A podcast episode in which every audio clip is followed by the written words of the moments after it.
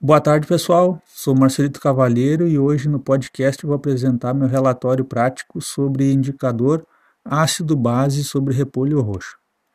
Bom, o repolho roxo ele contém antocianinas, que são estruturas capazes de alterar a coloração de acordo com o meio ácido ou básico em que se encontra.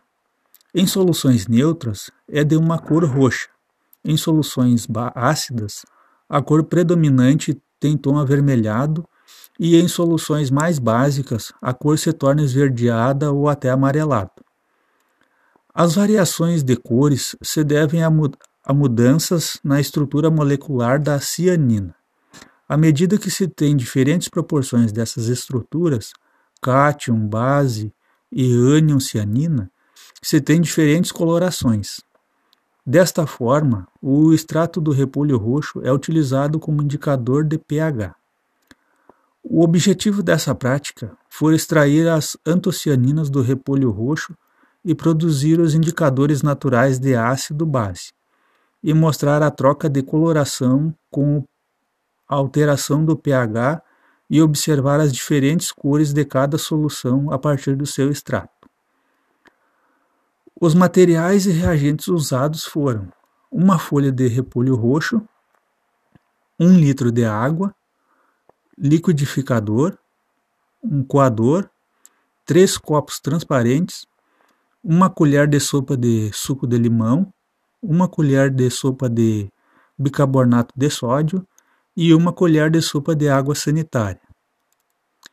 Uh, Iniciou-se então o experimento com com o trituramento de uma folha de repolho roxo em um litro de água no, liquidificador e em seguida peneirou-se o suco, pois o filtrado é o extrato indicador ácido base natural.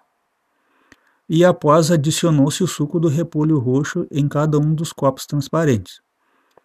E em seguida acrescentou-se as seguintes substâncias, na respectiva ordem: é, o suco de limão, bicarbonato de sódio, água sanitária e leite.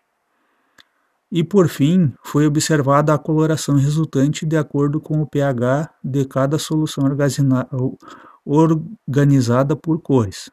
É, os copos ficaram de acordo com as fotos abaixo, é, onde se observou-se que o suco de limão é o mais ácido enquanto o leite é a amostra mais neutra analisada. E o bicarbonato de sódio e água sanitária possuem função base, em que o leite possui o pH neutro, é, 7, e mostrando indicador de coloração roxa, e, mas conforme as imagens a seguir, ele muda de rosa em solução ácida, pH menor que 7, e para amarela em solução base, é, maior que 7. Então era isso. Muito obrigado pela atenção.